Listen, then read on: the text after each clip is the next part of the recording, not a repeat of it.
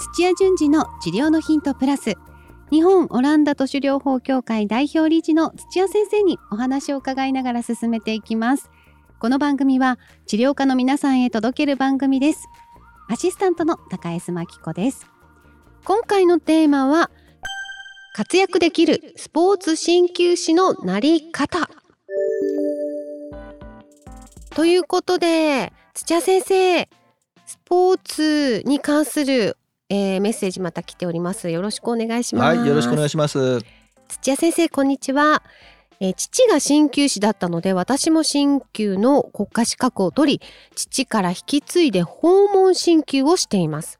継続して何人か見ている方はいますがコロナ禍の訪問は厳しい状況が続いています。そんな時に土屋先生のスポーツトレーナーの話を聞きとても惹かれました。調べてみるとスポーツ鍼灸師もいるようです。どうすればなれるのか需要はどれくらいあるのかどんなスポーツで必要とされるのかなどぜひお聞きしたいです。よろしくお願いします。といただいております。スポーツ鍼灸師さんいらっしゃるんですね。はいいらっしゃるというか、うん、えっとまあ、サッカー野球の業界だと,、はいえっと最初にトレーナーみたいな携わってこうずっと影から支えてたの鍼灸師さんばっかです。ああのはい、日本のスポーツのトレーナーの歴史から言うと鍼灸師さんがほとんどですよ最初の頃。そうなんですか、はい、じゃあ皆さんもお世話になってるわけですから、はい、それは需要はあります、ね、需要はすごく未だにあります。うん。でもこういう方も含めてあのスポーツトレーナーっていうふうに言うんですか？えっとこういう方にえっとまあ針も使うんですけどもスポーツなのであのテーピングっていうんですか？テープを使ったりとか他マッサージをちょっとやっぱりできないとあいけないんですけど、まあ、そういうふうに選手のコンディションを整えるっていうのが付け加わるとそうそうなります。はい、あの鍼灸師さんのお仕事って針とお灸でいいんですか？そうです。あなるほど。効くんですね。えっ、と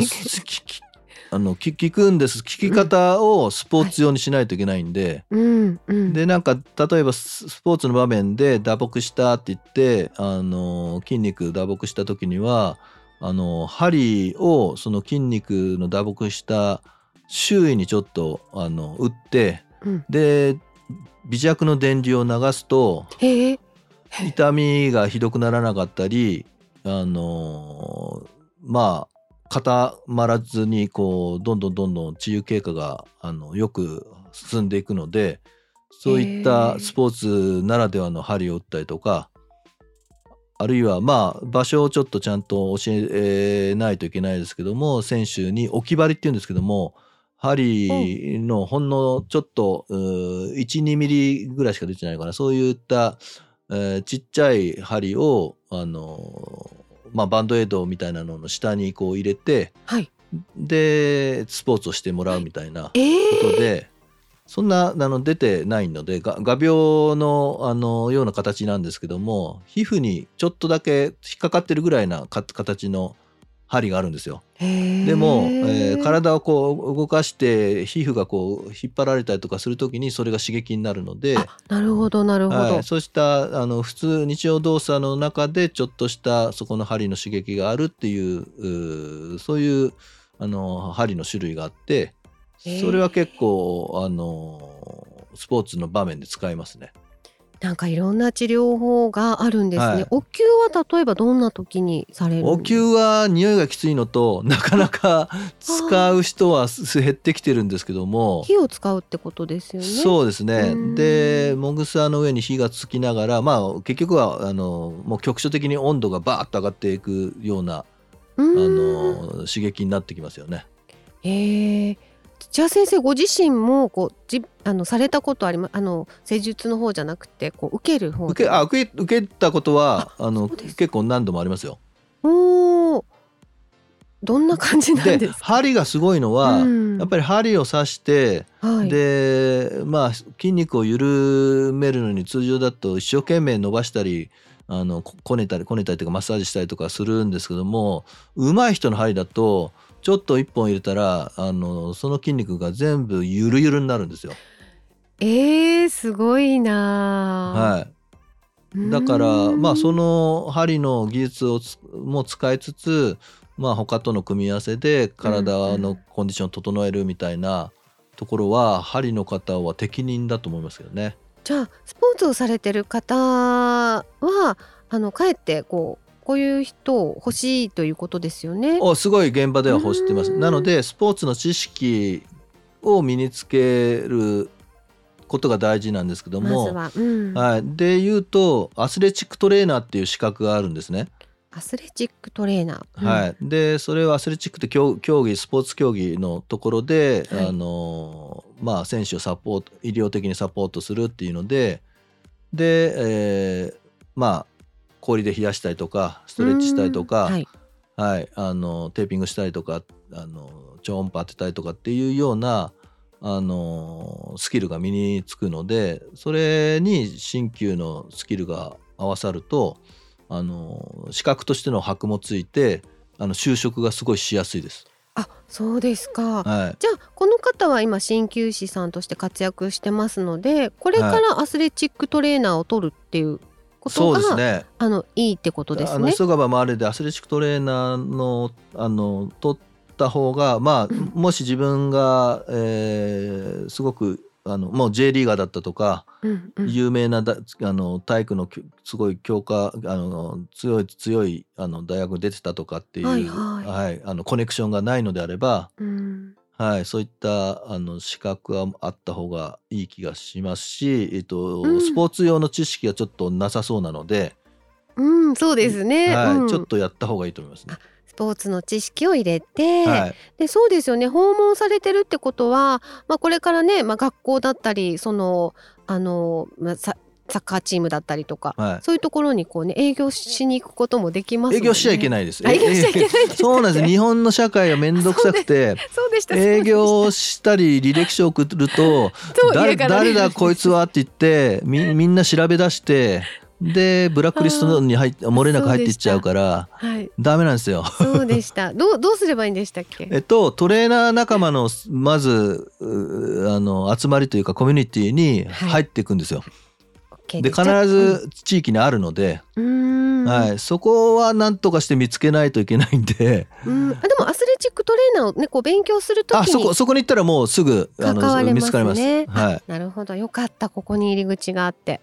はい。で、ね、狙い目は今あのウィリーグって言って女子サッカープロの女子サッカーリーグが今2年目になって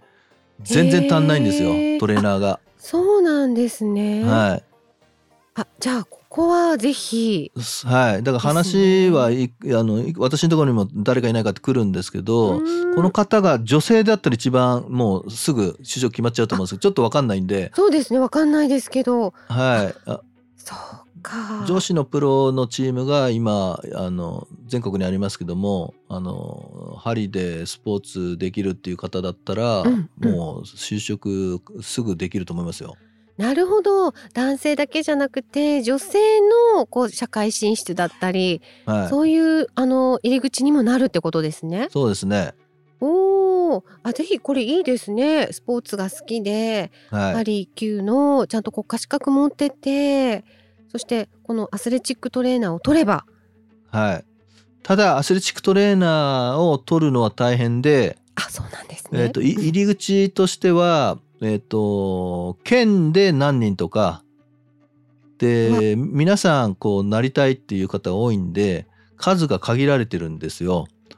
だからもう何年待ちとかっていうか感じになるんですけどもでもう一方でスポーツ種目ごとの、まあ、スポーツ団体ですね。スポーツ団体からの推薦でその研修に参加するみたいなのででマイナーな団体あんまりあの有名じゃないスポーツ種目の団体はあんまいないんですよ。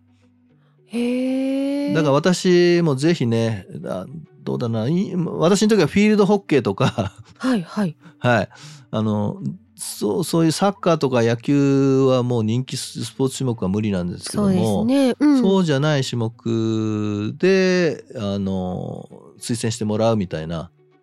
おお、なるほど。あのあれですね。じゃああの、まあ、都市部もそうですけど地方とかの方がもしあかしたら地方いいと思いますよ。地方で、えーもうあんまりそういったトレーナーやってる人がいないみたいいなないですもの。沖縄そうですか？沖縄もまあ私があんまりスポーツと関わらないっていうのはあるんですけど。沖縄あの鳥取とか島根とかあっちの中中あ中国とか四国あたりは少ないってよく聞きますよね。あそうなんですねやっぱりこうね、は人口があの少ないところとかそういうところは、確かにこの鍼灸師さんのね人口とかも、スポーツトレーナーの人口自体がなくてそこをまあ狙い目にするのもいいですね。そうですね。うんじゃあ就職っていうふうに考えた時でも本当にあのありますね選そうですね択。肢は。はいうんまあだからもう行動したらいいんじゃないですかね。ですよね。スポーツトレーナーの、まあ、スポーツ鍼灸師さんっていう、まあ、新しい分野のね開拓にもなりますしね。あのただまあどのようにしてチームに所属しているとものすごくブラックというか。はい、あの自分の時間がないぐらいあの地方の遠征とかでもう前日入りをあのちあの選手とは別で先に入って準備したりとかあのもう夜12時過ぎても仕事してるとかってここだけの話ですけどあるんででそんなに給与も良くないんですよ。うーんまあそれを経験とかあるいはあのまあ自分の経歴こうにつきますあのつく業績なんであのそれのまああの修行時代だみたいなので割り切って終わった後にそれを看板にしてお店を出すとか、そうですね、はい、そうした方がいいと思いますね。こう自分の中で期間を決めるっていうのもじゃあ一つ手ではありますね。あのー長くやってる人少ないですね。やっぱ給料安いっていうのと、まあ1年契約で国保なんですよ。なるほど、なんであんまりやっぱり家族持ちになったりとかってあのできない状況なので、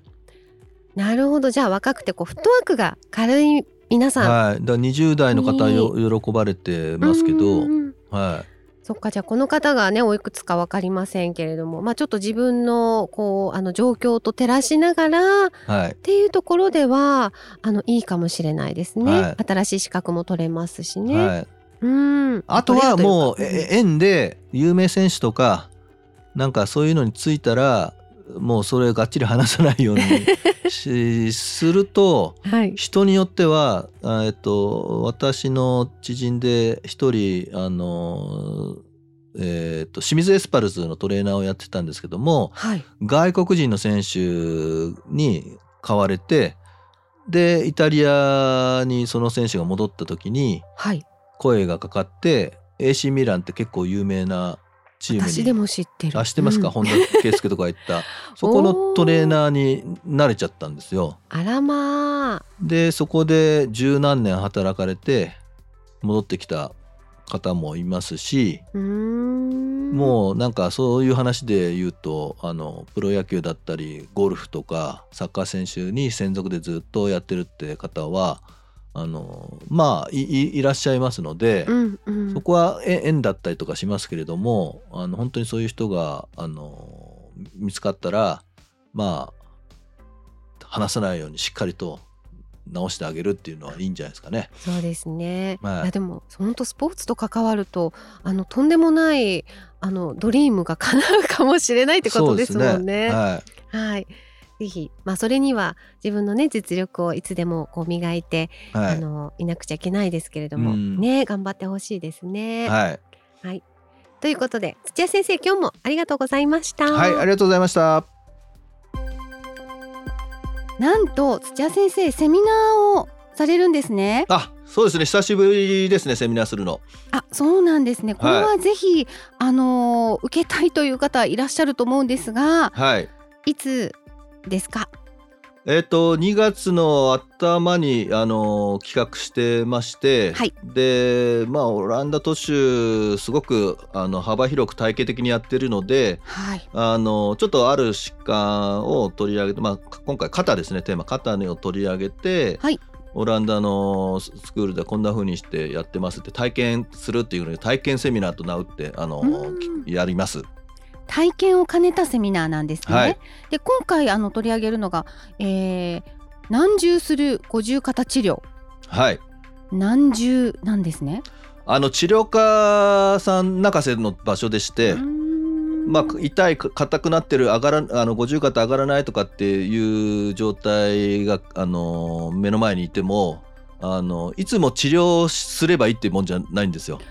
なるほど。はい、で治療しちゃったら場合によっては悪くなるっていうケースもあったりとか、えー、あの運動療法を取り入れたとしても、はい。うまく治っていかなかったりするケースがいっぱいあるのうで、まあ、そこをやっぱあのしっかりと理由を持ってねあの、今は治療をこういうふうな理由でやるんだやらないんだっていうような形が取れないとややっぱり一人前の治療家とは言えないですよね。うんうん。じゃあそれをあの今回は1時間半ぐらいのね時間ではい、先生が実際にこうデモンストレーションをしながらあの体験セミナーがあるということなのではい。1回で治らない五十肩計画的に治療する方法ということで題して、えー先生のセミナーありますのでぜひ皆さんご参加されたい方は先生ホームページでいいですか？